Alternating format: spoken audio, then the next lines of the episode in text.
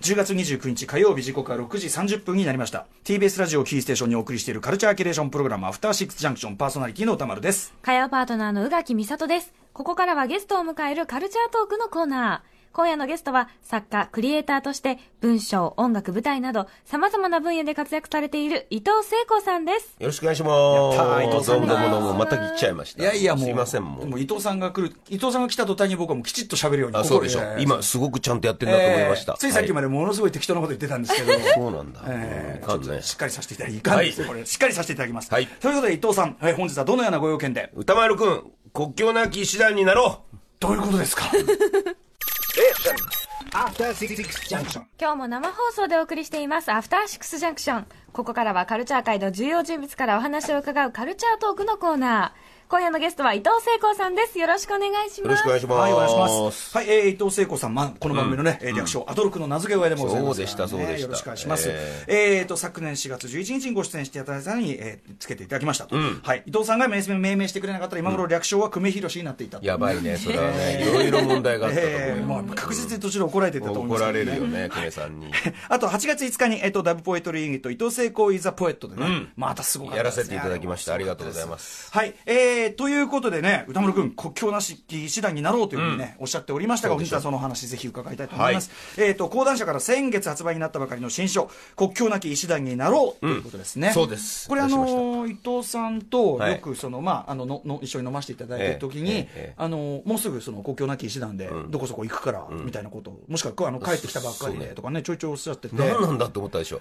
そうてか伊藤さん今何やってんだろうっていういろいろやってるから そうよねそのそうよねちょっとねその伊藤さんのいろいろやってることに関してちょっとよくないんですけど流し癖がついてるあ、わかりました。あどうせまた変なことやってんだろうっていうね。またすげえことやってんだろうなとは思いつつ、はいそのなったんですけど今回の、えーその講談社現代新書の「遅まきながらその国境なき医師団になろう」拝読して、はい。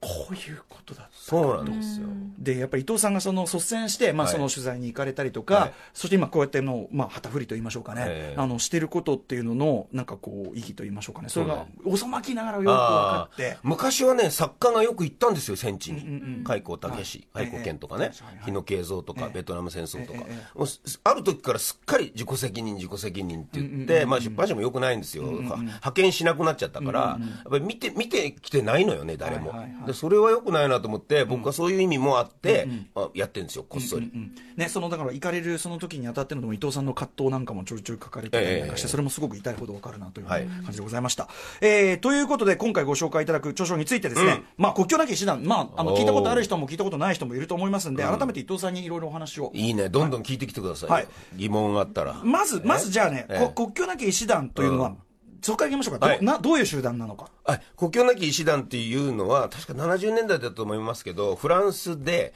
作られた、まあ、集団なんですよ。で、えっと、その時に面白い、すごく面白いのは、その、い医師たちと、ね、医者たちと、もう一つは、えそう、ジャーナリストが作ったんですよ。うんジャーナリスト、うん、だからこのことがあまり知られてなくて、医師団って言うから、で医師団だけ、まあえあの、普通のニュースでも見ると思うけども、紛争があったり、災害があったりした時、いち早くまあ入るのは彼らなんですよ、世界中でね。すごいです、48時間で、そう、ものすごい速さで入っていくんだけども、リアム・ニーソンより早く入る、そうですよ、ウィリアム・ニーソンの、まあ、集団と言ってもいいぐらいの話 で、話がちょっとなんねだか、から緊急医療以外に、証言活動っていうのは彼らはすご証く、言活動ええそれはつまり何をそこ、何がそこで行われているかを、あのどっちかの政治に偏らないで、中立的に何が起きているかを言うっていう、世界につ伝えるっていう、で、その二柱あるはずなんですけど、みんなの印象があまりにメディカルの方に行ってるので、まあ、僕も初めてそれを知った時に、ええと思って、で実際にその彼らの構成を見てみると、えーままあ、医療関係者医師看護師が50何パーセントで40何パーセント47%だっけなが、えー、とノンメディカルって、まあ、普通の人たちですよ言ってみたら、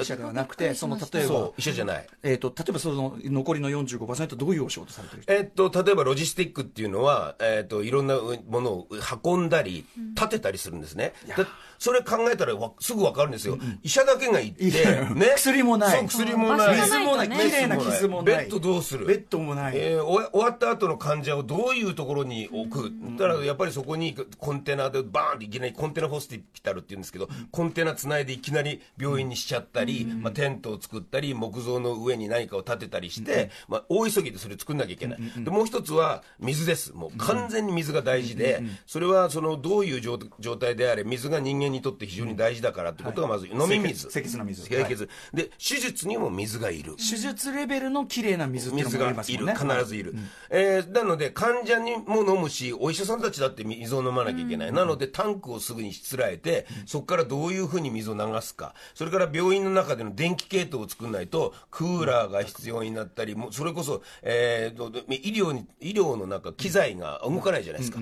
そういうのをいきなり一緒医者が入ってくのと一緒に横ではやってんの。確かにれ普通に考えればそれが必要だってことは分かるんだけどなんとなくイメージはねそう、湧かないじゃない、ただ、ただ医者だけが言ってると思う、ね、もちろんお医者さんたちだって素晴らしいんだけれども、その横でそうやって、それまで、えー、と電気系統のことをやっていた人とか、あるいは輸入に携わっていて、まあ、いろんなところで輸入しなきゃいけないから、各各国で税金違うんですよ、でしかも税えーど、どこどこを経由したから、またこう細かい、面倒くさいことになっちゃったりして、ちっとも患者にとって安い料金ではならなくなるから、そこをどうにか交渉する役とかっていうのは、今までの企業で培ってきた人たちが一番働けるわけ。これ今まであのこの本読んでもいろんなバックボーンをお持ちの方がそうねいらっしゃってそれぞれのスペシャリストがしかもそれらのスペシャリストがここに入るために国境なき医師団に入るためにもう一個こうスキルをまた身につけたりしそうてですそうです集合してそうですそうですでこうしかもですね国際色豊かな当然のことながら国際色豊かなチームがドンっていってバンっていって必要なことバンってやってでそれで、まあ、わ我々いつも彼らが言う MSF ってまあ略称なんですけど、MSF にやることは絆創膏を貼ることだけなんで、そこに長く長くいないと。えー最初に大変なことだけを傷口をもう塞いで,、で自分たちはすぐ撤退して、その国の人たちに任せるんだというふうには一応言ってるわけ、でもこの頃のあの、えー、とミッションを見てみると、長くいてやるやれることもあると、あるいはその性暴力をあそれなくそうというキャンペーンを、そういう意識の低いところに、まあ、奥まで入ってって、ジャングルの奥まで入って、そういうことをやるっていう人たちも必要だと。それもその、ね、例えば女性たちのそういう、はいなんかまあ、身体であり、権利を守るためのそうです活動の一つであるそうです、そうです、それをみんながこうやっている姿は、本当に素晴らしいものでだ、から本当に360度、その土地に必要なことを毎回その都度こうさっと供給してっていうことをやってるっていうことですね。そうです、そうです、そうです。でまうんはい。それも、すぐに、その、まあ、あの、その土地で何が一番の問題かっていうのは歴史的な問題もあるわけ。歴史もいろいろそこで、この国のことを学ばないと、彼らはなんでここに反発してんだろうとかいうことに分からないことあるわけですよ。で、そういう問題もみんなでクリアしながら、まあ一気にそこで何かをやっていくっていうね。その土地土地の例えばスーダンだったらそれぞれの部族のその感じで、そうなんですなよんで紛争が起きてるかそうなんでですそよの中で交渉事もしなきゃいけない、ねなかなか思うように進まなくて、でもそういうことも根気よくやられてるっていうことですもんね。そうなんですよ。普通にまあ、いや、今日大変だったよ、そのえどどうしたんですかなんて聞くと、まあ、アフリカ人のスタッフで、えーちょっとあのえー車で5時間ぐらい行って、反政府軍の方の病院に、ホスピタルに行って、で、ここでその政治的なことにこだわらず、患者を助けさせてくれと言って、交渉しに行ったんだとかっていうような交渉を常に続けてるわけ。しかも彼らは必ず丸腰で行くんですよ。あの絶対にね、武装を持ち込ませないそうっですていうそこれはなかなかこう思想としてはこう前ですけど、できることではない。大変じゃないですか。大変なんですよただ 一回でも武器を持ってしまうと、敵だと認定それこそ敵認定されちゃうんですねだから自分たちの命を守るために非武装を貫くすごいっていうのがリアルな、あ世界の本当はリアリズムなの、その非武装なんてね、お花畑だってそう言わなのれがちだけど、そうなのそうじゃない、全然違う、だからそこで少しでもあのいやあの国境なき医師団の病院の中で銃を見たっていうような噂なんか流れることあるんですよ、そしたらもう一気に緊信張用が関係になって、信用が崩れちゃそうう、信用が崩れちゃうと、襲われるとか、撃たれる、えーロケット弾飛んでくる、簡単にそういうことになるんですよ。なるほどな、むしろ非武装であることを貫いて、私たちは丸腰であるって理いにうこかなっとをた言う非武装なんですね、そうなんでこれねす。そうです。これであのまあ、じゃあ先ほどおっしゃったようなその、ジャーナリストもその要するに最初関わってたというジャーナリスティックな活動を、その世界に知らしめるっていうのは、やっぱりそういうことを活動していくうちに、その土地その土地の問題が自然とぎこう見えてくるそかうらでってすいうことねですね。えーそれでそのことを知らせることでせ他の人たちが政治的に動いてくれることを待つという、で政治解決は形ですねやそそうう別の人たちがややっ別ての役目だかくだらさいというとことなんですもん我ね々は中立ですと、いうこと一番弱い人の声ってわけですそようで、ね。まあ、それを拾っていくっていうことなんですね、伊藤さん、そもそもはいその国境なき医師団に興味を持たれたきっかけっていうのは、いや、やっぱり普通にテレビでみんなと同じですよ、見て、かっこいいな、すげえな、あ、また、また入ったよ、みたいな。まあ、それはもう熊本の地震だって、日本にも入ってるわけですからね。えそれを思ってたんですよ。で、そこに、まあ、本当に差しながら寄付をしていたんですけども、それを、まあ、知った国境なき医師団の人がたまたま取材に来てくれて、で、で、今みたいな話を聞いて、え、ノンメディカルが半数とかいうことになるじゃないですか。え性暴力に関することもやってんですかとかっていうふうになった時に、もう好奇心がもう湧いちゃって湧いちゃって、これ取材しなきゃもういられないってことになって、いやお願いします。もう逆取材ですよ。10分ぐらいしたら、もうぜひ MSF を僕が取材したいんですけど、いいでしょうか、そしたら向こうも、あの、本当にしてくれるんですかもう今すぐ行きますみたいな感じで、もうマネージャーに何月なら空いてるかって言って、ここなら空いてる。よし、ここだけ開けとくんで、どこでもいいから行きますって、そういうふうに言いか言って、そこから始まったんですよね。なるほどこれでもその行きたいって言ってもですよ、そのやっぱりその国境なき医師団入ってるようなところですから、当然、その現場は、まあ、超超大変なわけじゃないですか、うんそうなんだねなかなかそう簡単にこう、そうですね。ただし、僕がい行って、つまりえ僕がい行くっていうことはどういうことかっていうと、向こうの基地で部屋が用意されるわけじゃないですか。でた例えば部屋が、まあ、みんなと一緒だとしても、ベッドは1個開けなきゃならないですね、僕のために。あるいは広報の人のために、2つ開けなきゃいけない。で、しかもそこで、あの、もうインタビューしたいって言ったと、そこで本当に紛争が起きていたら、インタビューなんかしてられないわけですよ。そのための医者が動かなきゃいけないし、そのための薬剤を運ばなきゃいけない。だから僕が行けるっていうことは安定してるってことなんですね。あある意味あなるほどうん、そうなんです、そうなんです。まあもちろんそこであの、コレラがここで今発生しててっていうコレラの病棟とかも見なきゃいけないので、でもそれはよよく自分で消毒して、自分の身を守りながら行きますので、まあ僕は基本的にまあ公営を見ているようなもんだと思います。まあ、万全の体制、はいでもね、あのやっぱご著書を読んで、ですね、そのやっぱ伊藤さんがこうやって、なんででも伊藤さんがこう、なんていうの、自ら名前を出して、本に一冊も出してね、うんこれはやっぱりでもその、僕もそうですけど、やっぱそれで活動を知る人が増えるからですよね、単純に。そうそうそうそうそうもう単純に。そう、だからラップやってた時ラップ今もやってるけど、ヒップホップ面白いよって言ってみんなに知らせた時と変わんないよね、あなるほどね知らせうんなるほど知らせ役ヒップホップ師団ってこんなにすごいぜっていうしまったまんまとまた伊藤さん経由で、またし、また。いや、これ素晴らしいよ。下田いや、僕は今までこれね、まあご、六角、まあ、ハイチとかね、それからギリシャ、これはまあ、シリア難民がずーっとこう、はいギリシャの状況ギリきついんですよ。本当すごいんです、ギリシャ今。で、それからまあ、ウウガウガンダというところは、まあ、上の南スーダンから100万人の難民の方々がもう押し寄せているというところ、まあ、それからまあ、フィリピンのマニラの中に、まあ、ずーっともうスラムがあるんで、このスラムの状態とかっていうのを、まあ、えー見せてもらって、まあ、実はこの3 4日後、4日後ぐらいにも今度中東に行くんですけれども、だからあんなトランプが余計なことをするから、すごく緊張、緊張感が今高まってるんはいはいでは、いちょっと困ったなと思いましたけど、えーそういうところにまあ行って、それぞれの、いいそこで、そこにいる人が興興味あるの、また。困っている患者さんにも興味があるし、それを助けようとしているあなたは、一体、いくつの頃からこうなったんですかって聞くじゃん。そうすると、今まで一回も聞かれたことないんだって、そういうこと。あ、バックボーンを。そうなの。だからみんなは、その土地でなんでこのミッションをやんなきゃいけないかっていうことは取材されるの。いや、こういう紛争が起きてます。えこういう災害が。でも、なぜ私がここにいるのかっていうことは、作家だから聞く話であって。ああ、なるほど。だから逆に言うと、今まで国境なき医師団で聞かれなかったことがボロボロ出てくるんですよ。へえだからこうねびっくりするぐらいすごいもちろんエリートコースやられる前だった方がはいの虚しさを感じて、自分はなんか金持ちのために奉仕する仕事してたけどそうそうそうそうそう何の意味があるんだとやっぱそのなんか最終的には生きる喜びとはみたいなそうなんですよね話にいっちゃうのがすごいそなうなんとそうな思んっだてからここにも出てきてるけどその的場さんっていう薬剤師の女性がね、えっと、南スーダンで会った人なんですけど、この人はもう本当に自分は落ちこぼれだといくらもうさテストを、ね、受けても受けてもどんどんう MSF 落ちたと、でもなんだか他のことやっててもいなんかつまらないとで、入ったと。で入って本当に思うんだけど私たち MSF のど誰一人として嫌で来てる人いないと、だってそれはそうですよ行くかって言われて、行くって言ってきてるんだから、うんもちろんもちろんうんで、しかもそこで、まあやってる仕事も自分で裁量で、あこうだと患者さんがいいなとか、これだけのお金がないんだったらこういう薬剤で代理でやろうとかっていうことをやってるから、毎日起きて何のストレスもないと。